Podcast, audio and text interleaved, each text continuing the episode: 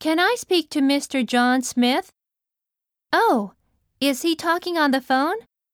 Then would you tell him to call me back when he isn't too busy?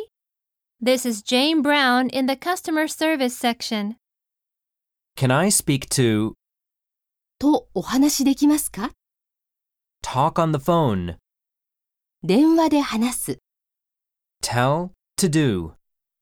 2、何々するように言う。